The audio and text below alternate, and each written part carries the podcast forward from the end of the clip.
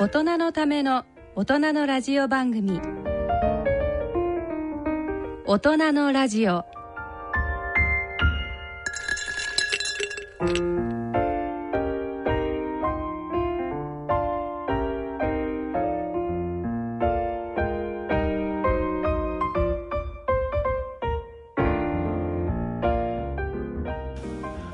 ご機嫌いかがでしょうか？安倍賢人です。第4土曜日の放送などに出ております。高理香と申します。お医者さんではありません。いつもオンデマンドで聞かせていただいてます。初めましてになりますかねでも。よろしくお願いします、はい、お願いします。ここでなんかお医者さんではありませんっていかにも作ったセリフっていう感じがしていいですよね。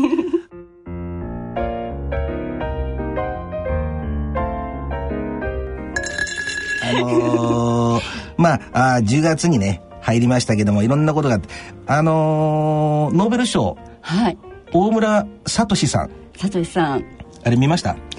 ニュースで拝見しましたけれどもどう思われました？人格者な方だなという印象を受けました。それはありますよね、はい、あの私もね一言動かされた言葉が真心を持って取り組んでいれば必ず結果は出るんだ、うんうんうん、真心っていう言葉がね、ええ、いいですよねこれ真心ってどんな意味だと思われます？真心。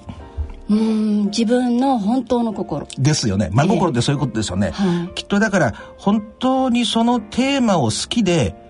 こうひたすら取り組んでいれば、うん、だからこう仕事としてじゃなくて本当にそのテーマが好きでずっとやってれば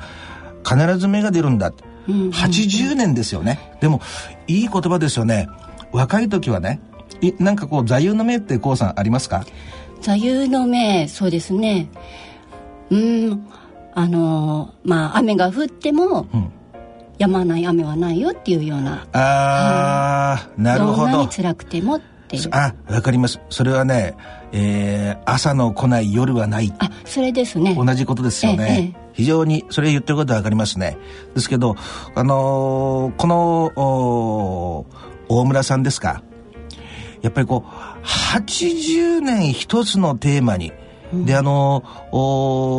リスナーのあなたも聞かれたかと思いますけどね、えー、若い時は結構無茶してたらしいんですよね。自分の給料はほとんど研究につい込んで、奥さんがアルバイトに行ってそのお金で生計を立てたって。でもあれですよね。あの私があのよく話とかを伺ったりする暴力団の方とかね。そういう方たちの生活っていうのは確かにこうあものすごい、えー、なんて言いますかあ上下がね激しい、あれですけどもでも研究者としてそうやってお金を全部投じてっていうのもねなんか壮絶な生き様ではありますよね。そうですね。毎日毎日きっと平坦な道のりではあるけれどもそうですよね。変わらないそのたゆまないところが素晴らしいですよね。そうですよね。あの私のところのねあの大学の先輩で前にあのラジオ日経の番組を出ていただいたあの須藤先生っていた覚えてらっしゃいますかね？あの亡くなられちゃったんですけど去年一昨年かな、はい、あのこういう NTT にの研究所だと思うんですけど、の研究所の所長だったんですよね。で、あの、光ファイバーを開発して、すごいですよね。あのー、簡単に言うとねどうやったら光がより遠くまで遠くかっていうんで普通のだと屈折しちゃって届かないらしいの、ええ、途中で折れちゃって、はい、それを遠くまで飛ばす仕組みが、え、何気ないことなんですけどこういううなんて言いますかガラスのこういうパイプがあるとしますよね。まんえ、はい、真ん真ん中を空洞にするんだったかな？真ん真ん中にそれが空洞が一本通ってるだけで空洞だったか硬質の違う硬さの違うやつがずっと通ってるだけでものすごく遠くまで届くらしいんですよ。でもねいまだにあのー、覚えてるのはこうものすごいほら研究のために会社会社に研究員として雇われてるでしょ。するともう会社側からしたらなんか無駄金じゃねえかみたいに思ってる部分もあるわけですよね。ですからいつも結果出ないともう油汗をかいて寝てる時知らないうちにだから、今ねコウさんがちょうどなんかあ想像されたように表向きは平坦に、えー、何時まで例えば12時まで研究して寝てまたねなんとかっていうあれかもわからないですけどやっぱりこれだけの成果を出すからにはあものすごい、えー、情熱と、あのー、前誰かに聞いたことあるんですけど、答えはもうすでに出てるらしいですよね。頭の中でこれなんだっていう確信はもう持ててるらしいんですよね。去年、去年のノーベル賞の誰さんだったかな？忘れちゃったけど。それが答えがもう、絶対これなんだって分かってるのを証明するのに何十年ってかかるっていうね。まあ、ちょっと、あのー、ノーベル賞の話にね、あのー、なんて言いますか、偏った嫌いもありますけど、あのー、この間私もちょっと自慢話しちゃいましたよね。あのー、2名ね、あの、長崎と広島の原爆の被爆者の方をね、えー、ノーベル賞の平和賞の授賞式に招待できるっていうのが決まって、昨日ちょうど飛行機のチケットとホテルを、あの予約したっていうね、あの、ものすごい手作業で進めてるんですけども、でも、それもそれで、え私がやったから私のことはどうでもいいんですけど、あの、もう一つのノーベル賞なんじゃないかなって私は思ってんですよね。あの、何かこう、偉大なことをしたとかそうじゃなくて、やっぱり多くの、やっぱり、えー、誰もが良くないことだって分かってるわけですがね。それをなんかやっぱりね、ノーベル委員会が認めてくれて、被爆者なんだっていう、明確にこうね、正式にその名前で2名招待してくれたっていうことはやっぱり歴史のちっちゃい扉がね、キギギギギギギギッと、なんて感じなんですけど、まあ、そんな感じでですね、今日のね、大人のラジオ進めてまいりましょう。大人のための大人のラジオ。この番組は野村証券、ほか各社の提供でお送りします。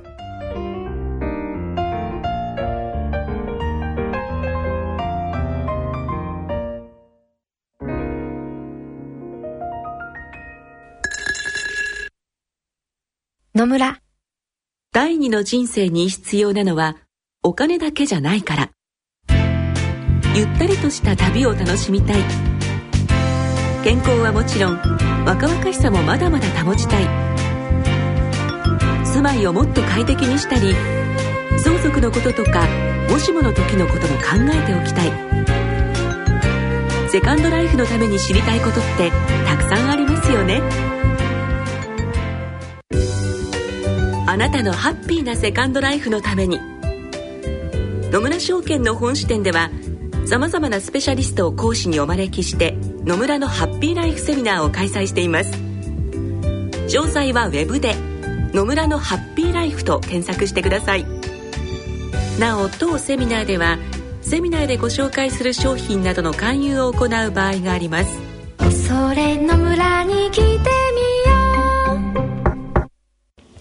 さて、続いては、社会病理のコーナーです。えー、今回は、熊谷連続殺人事件についてお話ししたいと思います。これ、熊谷連続殺人事件といってもね、なんか、あのー、聞いてるリスナーの方はね、わからないでもね、ちょっと、おこうさんね、概略をお話しください。はい、まあ、これつい最近に起きたということなんですけれども、はいはい、埼玉県の熊谷市で起きた連続の殺人事件、はい、え9月の14日から16日にかけて、え発生したということで6人ですかね。6名ね。6人が殺されています、うん、で容疑者というのが中田ルデナ・バイロンさん30歳ということで、うん。うん、この方のお兄さんも、えペルーで、えー、大量の殺人事件17人ですかね、うん、2000えー、1990年から2006年にかけて殺人を犯しているということで、まあ、この関係を調べているところと。なるほど。これね、いろんな方がね、えー、いろんなことを言うんですけど、私こういうの専門ですからね、家庭環境の。あのー、先ほど言われたお兄さんの方が17人、えー、殺害している連続殺人犯だということですよね。はい、多くの方はね、こういう家庭環境を聞くと、あのー、あ、ということはやっぱり、頭の脳とかそういうのになんか刺繍みたいなものがあって、それがその家族の中でね、繋がってて、えー、きっとそういうふうに起こったんだって思いがちなんですよ。はい、それって、あのー、非常にありがちなね、あのー、なんていうかこう、こう、そういうことを、身近からブロックしたいっていう心理は働くんですけど、私なんかにしてみると、その、遺伝による、えー、影響っていうよりも、家庭環境の影響なんですよね、それを見るとき。はい。で、お兄さんが、ああ、ちなみにね、え連続殺人って基本的に4パターンあるんですよ。4パターンもあるんですか？で、動機がね。一つは、えー、まあ言ってしまったら、この、精神的にあの、統合失調とか、そういう、うまああ、障害ですよね。を抱えてて、だから、殺せ殺せとかそういう声が聞こえるとか、そういう感じの、で、あのー、変な話ですけど、私がやり取りしてる人も一人そういう人いますけど、こう、殺害して内臓を全部出して木に引っ掛けちゃったりとか、血を飲んじゃったりとかね。あのー、まあ、基本的に言うと、その、正常な精神状態じゃない疾患を抱えちゃってるでしょうね。あのー、それから、えー、まあ、薬物の関係もありますよ。はい、で、えー、2点目が、ちょうどこのお兄さんに当たるタイプで、あのー、一つの信念に基づくタイプ。例えば、あ売春婦とかいますよね。ええ、は、あ基本的に病原菌、あのー、いろんな性病とかをまき散らしてるんだっていうような、あ大義名分、正当化をして、その一つのグループばっかりを殺害すると。で、自分は正義をか、ね、正義のためにやってるんだと。それは必ずしも売春婦だけじゃなくて、ユダヤ人であったりとか、そういう人ばっかりを殺害すると。うん、で、そ、そこまではでもある種特殊ですよね。3番目がですね、あのー、言ってみたらこの、異常な性的な快楽の延長として殺しちゃうタイプですよね。そんなこともあるんですね。これは、よくほら、あのー、SM とかってありますよね。はい。で、あのー、なんて言いますかね、人をやっぱり傷つけることが嬉しいんですよね。だから生きてる間に、こう、例えばカッターとかでね、ええ、上から吊るして、これ本当にやったら、で、カッターとかでこう、切ったりして血が出ますよね。それを血が流れるのが好きなんだと。相手がやめてくれ、本当やめてくれってこう身をよじったりしますよね。それが快感のタイプと。まあ、苦節してるんですけど、まあ、連続殺人ですから、どれもみんな苦節してるんですよ。それから、まあ、最後のタイプは似てるんですけども、お殺しちゃうこと自体に関心があるタイプ。ですから、あこの人の生死を自分がコントロールできるんだ、っていうこと。だから、あのー、何度も殺しては蘇生したりとかね、水かけて気づか、もう一回気持ちをね、あのー、カムバックさせてもう一回やったりとかね。そういう基本的に4つのパターンなんですよ。で、えー、さっきも言いましたけども、この、犯人のお兄さんが17人殺したっていうのはこの信念に基づくタイプ、うん、でも、私が研究したのはそのもう一歩深いところなんですよね。なんでそういうふうなことをやるのかと。やっぱり、えー、心の中に自分が直接自分に危害を加えた相手を、に対して仕返しをすれば、そこで全て止まるんですよ。はい。わかります？例えば、私がここでいきなり、あの、コウさんにね、唾かけたとしますよね。うん、と、コウさんがもう一回私に、何を？ペッペッって唾を3回ぐらいかけたら、うん、なんか一応、バランスは取れますよね。うんうん、ですけども、そういう、知らない人を殺したくなるってことは、直接危害を与えた人に対して仕返しができない。もしくは危害を加えた人が誰なのか頭の中で認知できてないような場合もあって。心の中に敵意も抱えちゃってるわけですよ。それをでもどっかに出なきゃなんないですよね。普通の、普通の中立の状態で生まれてくるところに、一つこういうマイナスのグっていうものが乗っかってこのマイナスをどっかに外に出していかなかったら人間生きていけないですよね。バランスを取る上で。で、えー、担当直に言うと、この家庭はお父さんがものすごい暴力を振るったと。うん、あの、お兄さんなんかものすごい虐待を受けたと。そうすると、おお兄さんの場合もそうですけど、ここのとこちょっとね、いい加減なこと言いたくないですけど、統合失調だったかどうかっていうのはちょっと定かじゃないんですけど、それに近いような部分もあるわけ。頭の中ここに思い込んじゃって、信念で。で、この容疑者は統合失調なんだと思うんですよね。はい、まだ完璧には出てないところ間違いなく、あのー、そういう声が聞こえるっていうようなことをね、独り言を言う、一番最初の、警察に、えー、通報が行った理由っていうのが、なんか独り言をブツブツブツブツ言ってる人がいるっていうのは、もう統合失調状況なんですよね。なんでそういうのが起こるんかっていうと、大きく分けて、二つなんですよ。統合失調、まあ、簡単に言ったら、あの、殺せ、殺せっていう声が聞こえるとかね。うん、えー、そういうほ、自分以外の人の声が聞こえるっていうのは、ネグレクトの場合にものすごくよく起こるのと、あともう一個はね、えー、人間って究極の追い込まれた状況、例えば、これで私がね、今日なんか、コウさんになんかものすごい言葉の虐待みたいなことばっかりしてるかもわかりませんけど、いいもしこれ私がコウさんを縛り上げてですよ、マイクのところにくってしまって、はい、ね、パンパンパンパンぶった時に、コウさん、あのー、肉体的には逃げられませんよね。縛り上げられちゃってるから。そう、ね。はい、そうすると人間っていうのは、生き残る一つのメカニズムとして、うん、頭だけがよその土地、よその場所に行く、みたいな、そういうシステムを持ってるわけなんですよね。だから、えー、そういう頭の中をこう分離しちゃう状況、わかりやすいとね。っていうのは、その、ネグレクトか虐待のどっちかなんですけど。ネグレクトっていうのは幼い時に無視され続けるそうですね。そうなんですよね。んなんでネグレクトされるとね、これ関心があると思うんだよね。はい、ちびちゃんがいるからね。そうなんです。あのー、っていうかというとね、元の本当のネグレクトの起こりっていうのは、いつもお母さんと一緒にいますよね。元はその、最初の1年なんか母子一体化してますから、ええ、生物的にね、はい。ですけど、お母さんがいなくなった時に、ね、あのー、しばらく話してると、お母さんと同じ幻影を見るようになるんですよね。へそれがネグレ、簡単に言うと、うんうん、ずっと、だからよその全然知らない人が来てもギャーギャーギャーギャー泣きますよね。はい、それっていうのは、よその人が来ることによってお母さんが戻ってこなくなる原因なんじゃないかとかね。考えたりしちゃうわけですよね。ですから、その、おずっと話してると、おお母さんのことをこう、なんかこう、うね、それ、まあ、生きるための一つのメカニズムですよ。ね。なんですけど、おもう一回ここに戻りますけど、えー、お兄さんの場合にはものすごい過激な虐待がある、うん、で、このお、お姉さんの話によると、この犯人自体も、もう鉄パイプで殴られたりとか、うん、お父さんにね、してた。それで、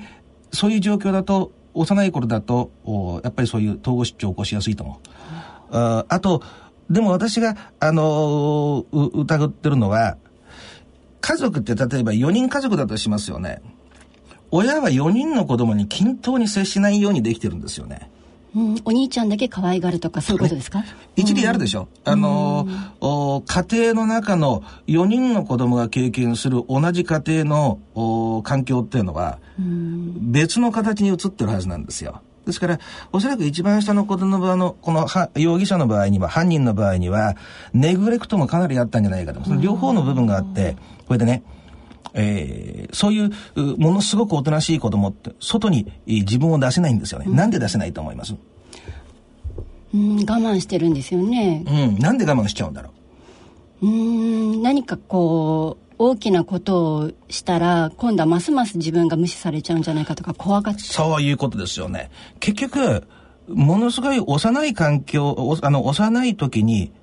あの、親との関係で人間、将来ずっと一生使うことにある対人関係の構え、うん、対人関係の構えってものを形成するんですよね。まあ、あの専門用語で言うと、インターナルワーキングモデルって言ってね、まあ、対人関係のエンジンですよね。うん、4歳ぐらいまでに形成すると。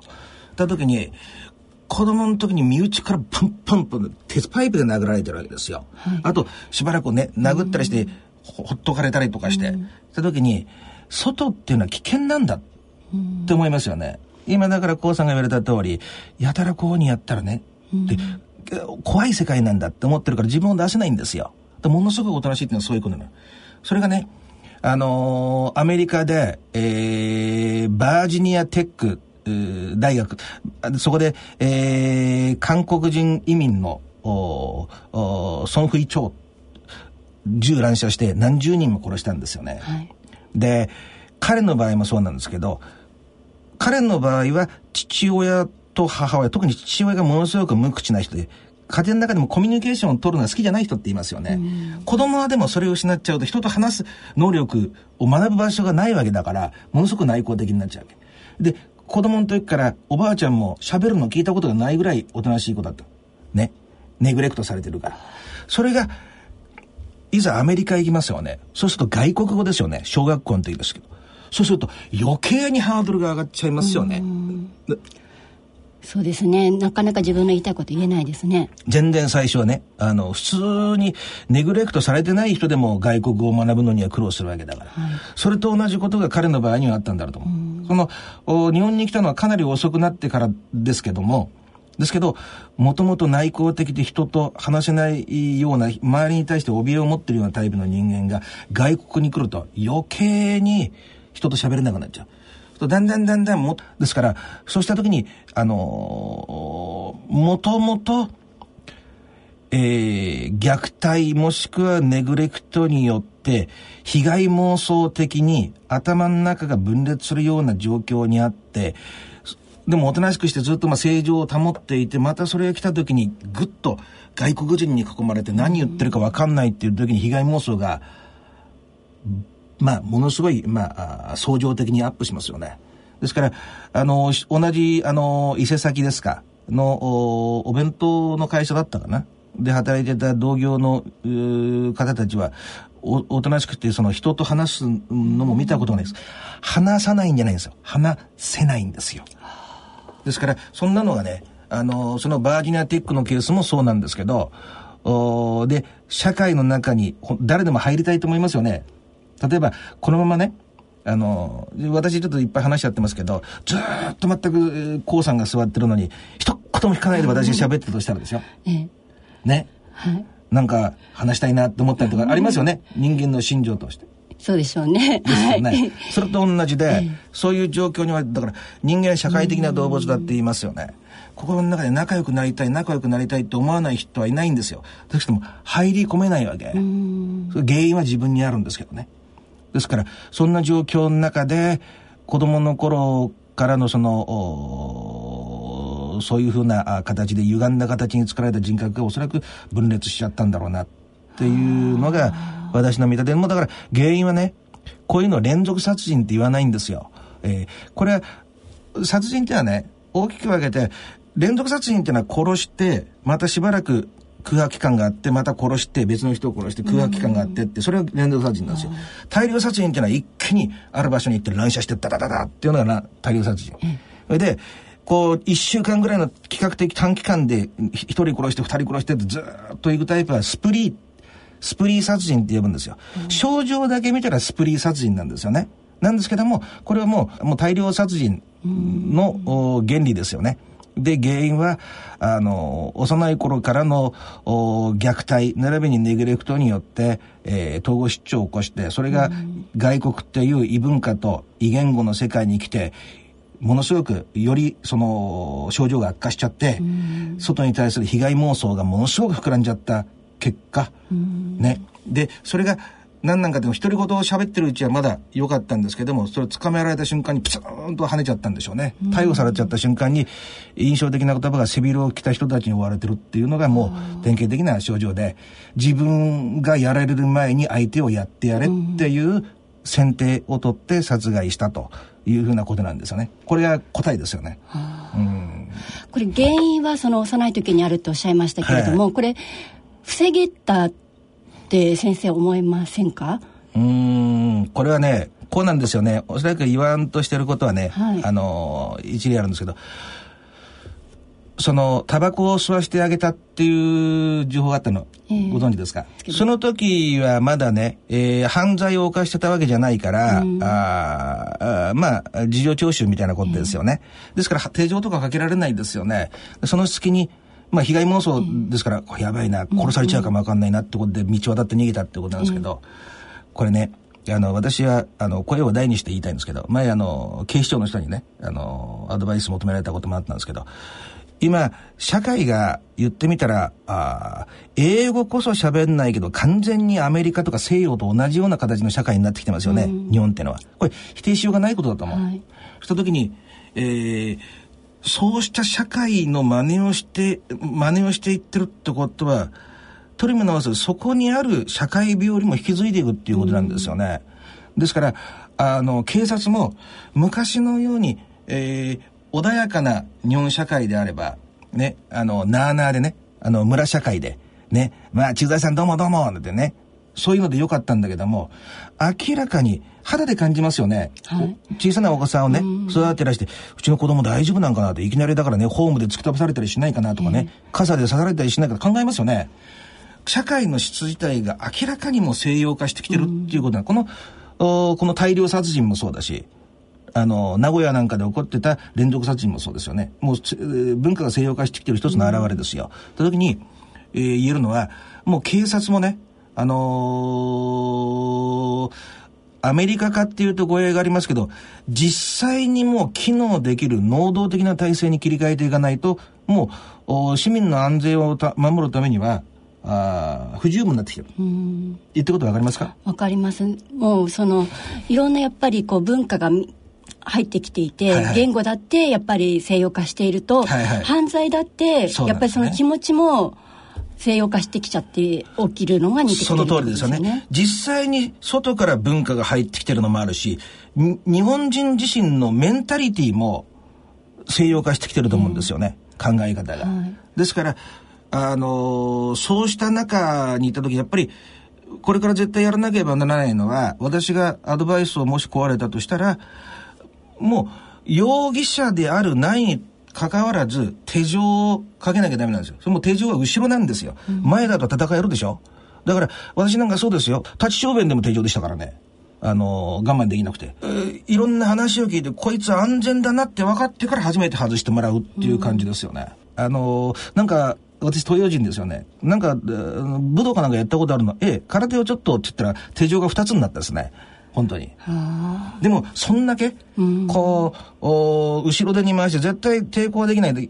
ね、で、ひざまずかせる。それは上等手段だから。上等手段で、車止めますよね。外に出なさいって言って、手を後ろに上げて、ひざまずいて、ひどい場合には道に伏せなさいっていう形、うん、そういう体制を取っていかざるを得ない。あのー、警察24時なんか見てると、警察24時って番組ありますよね。はい あの、警察のところに絡んでったりとかって人いますよね。あれがもう実際に手を挙げて刃物で刺しちゃうようなやつも出てくる可能性は十分だから、やっぱりもうそれがね、えー、社会のスタンダードなんだってしていくしかないんだと思う。で、そういうもんなんで、安全が解かれたらあれすると。だけど、気をつけてほしいのが、私なんかは、完全にアメリカ化しないように、あら、なんていうんですか、あらかじめ情報を理解してフィードバックしてるわけですよね。だから、行き過ぎちゃうと、大して悪いことしてないのに、えー、黒人の人があ警察官に殺されちゃうとか、うん、そういうとこまで行っちゃって、はい、そこまで行くと行き過ぎなんだけど、最低限の安全を、警官の安全を守る、市民の安全を守るための、スタンダードなあ手続きとして、後ろに手錠っていうのは、あの、犯罪を犯してなら、とりあえずそっと悪いであるよ、安全のためにやらせてもらうよっていうような形にしなかったら、やっぱりダメでしょうね。うあともう一つだけ言わせてもらうと、中学生二人殺しちゃった事件ありましたよね。はい、あの、車でずっとあれして、あの。大阪の中学生の事件ですよね。はい、その通りです。した時に、あれの時も、一回職質かかってるんですよね。手錠とか持ってる。だから、あのね、FBI のプロファイラーの人間があ言ってたアドバイスなんですけど、こうね、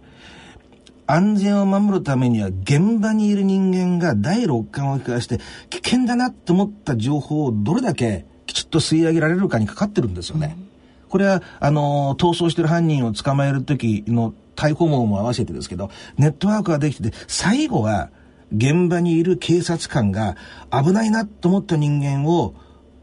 手放さないで、きちっと情報を割いてて、えー、それをね、えー、他の、例えば県に移動した場合には連絡取ってそこチェック入れてくれとか、そういう連絡先をきちっと押さえると、携帯番号を押さえるとか、そういう体制を取っていかないといけないと。それが私がさっき言ってる、あの、先ほどね、あの、コウさんが言われた、これ守れたと思、思いませんかって、守れたでしょ。で、守れ、え、た形にするためには、もっと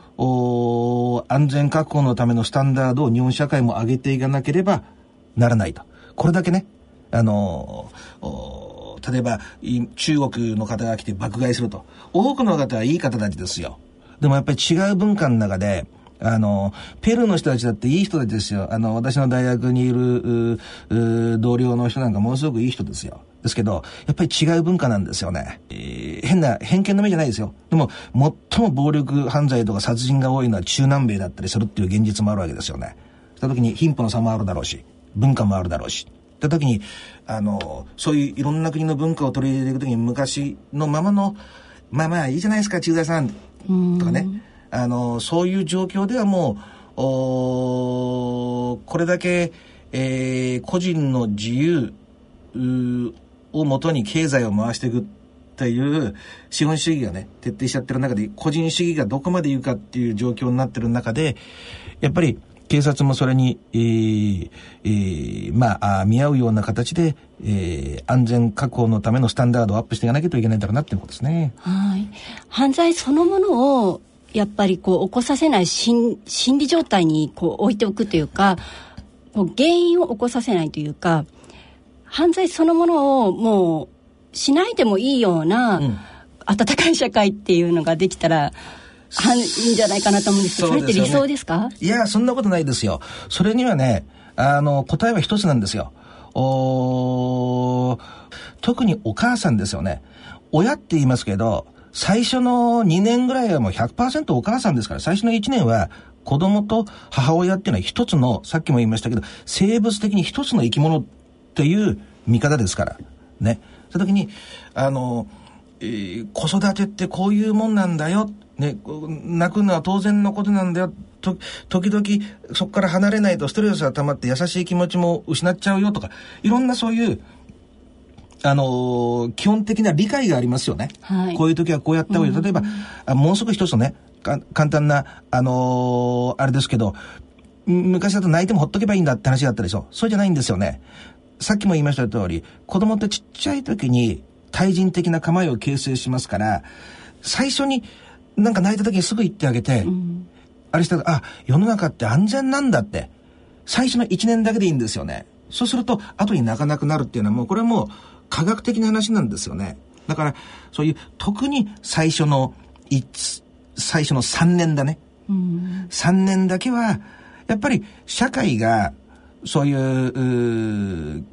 啓発とか教育っていうのをするネットワークをしっかりさせて、えー、そういう知識をこれから親御さんになる人からここお母親になった人に知識とか理解を教えてあげるっていうこととあとおそういううその間やっぱりお子さんの近くにいられるようなやっぱり、えー、どういう形であれ体質はねあの、確保していく必要があるんじゃないかと。それが補助金なのかどうかってことはまた別の問題ですよ。でも、一つだけ言えるのは、それを確保しない社会は危険な社会ですよ。うん、っていうことなんですよね。だから、そんな双方からですよね、社会の質を良くしていって、あと並行してやっぱり警察力もやっぱアップさせていって、うん、あの、より、えー、機能できるようなね、実動部隊にしていかないとダメなんじゃないかなっていう感じがしますからね。はい。以上、社会病理のコーナーでした。野村、ちょっと気になるお金の話。今回は在職老齢年金です。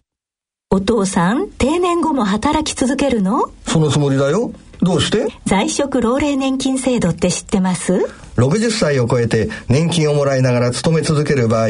ボーナスを含めた給与の収入や年金の額によって年金が減額されたりもらえなくなったりする制度のことだろその通りです。気をつけないといけないのは年金の支給額には直前の1年間にもらっているお給料の額が影響するということ。うん。いろいろなケースがあるから近くの年金事務所で確認した方がいいね。さすがお父さん。再就職に向けて万全ですね。まだまだしっかり働いて年金財政の改善に貢献したいね。でもお小遣いは減額ですよ。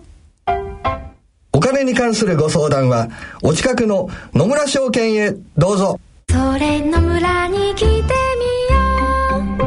う。大人のための大人のラジオ。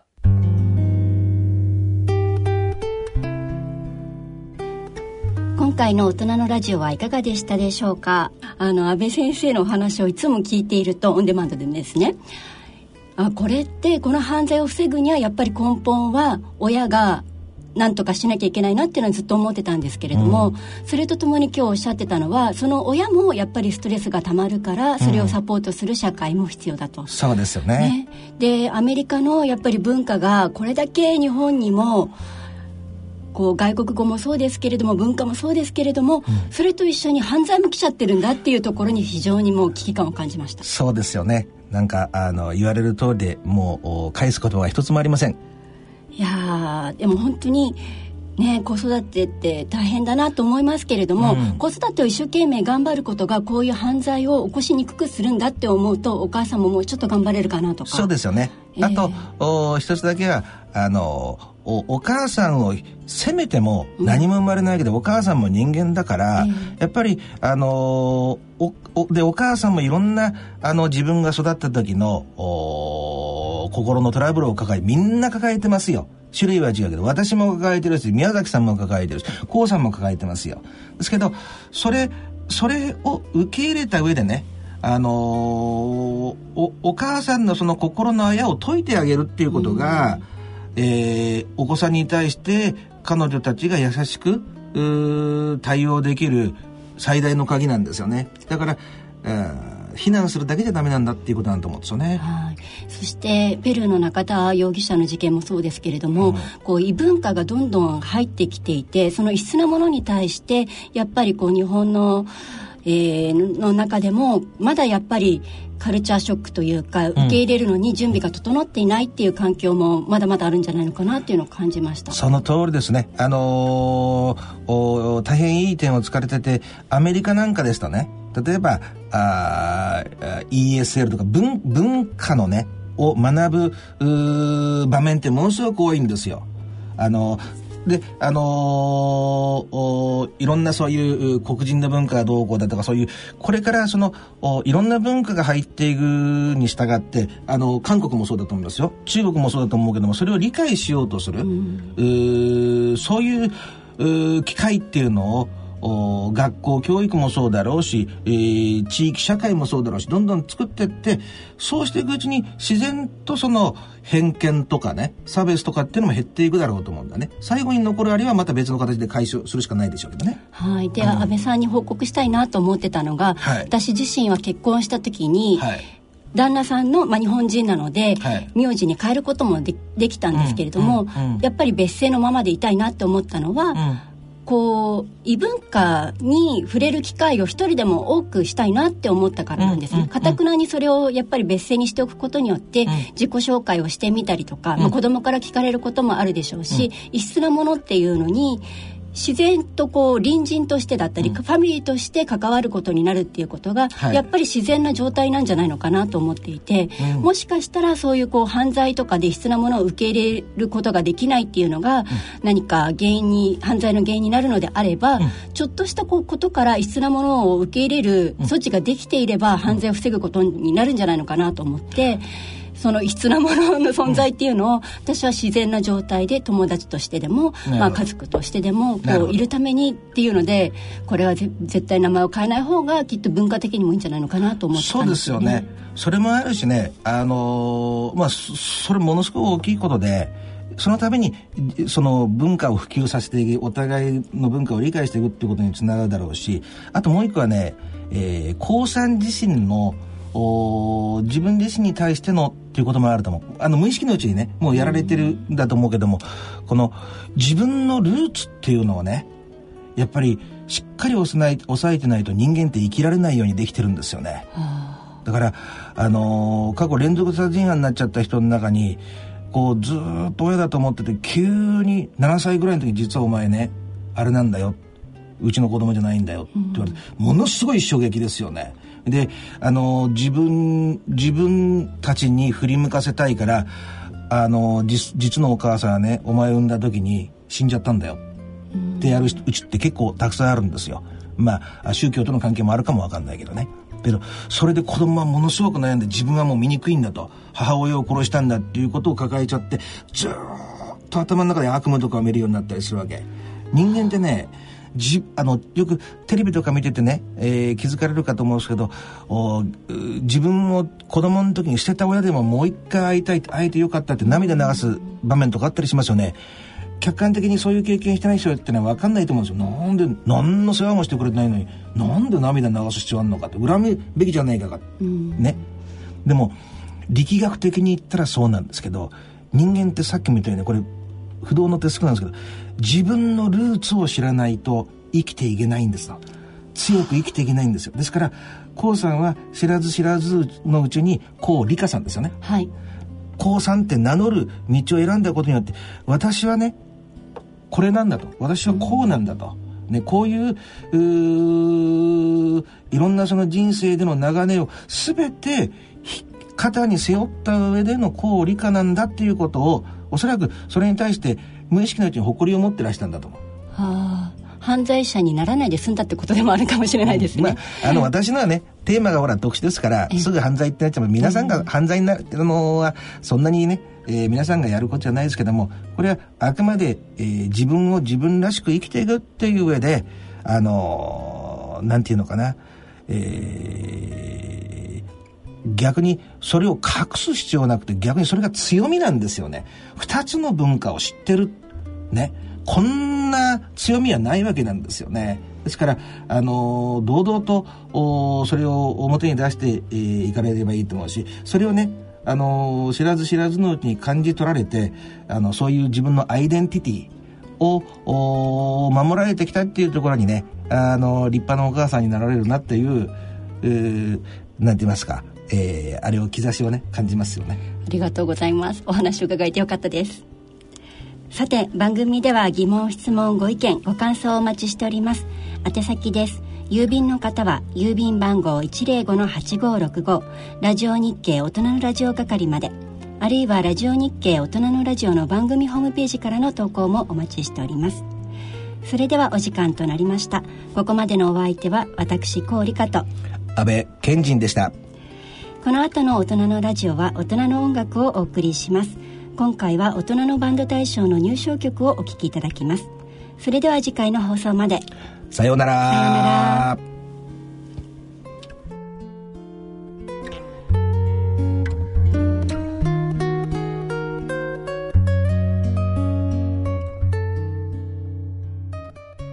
大人のための大人のラジオ。この番組は野村証券他各社の提供でお送りしました。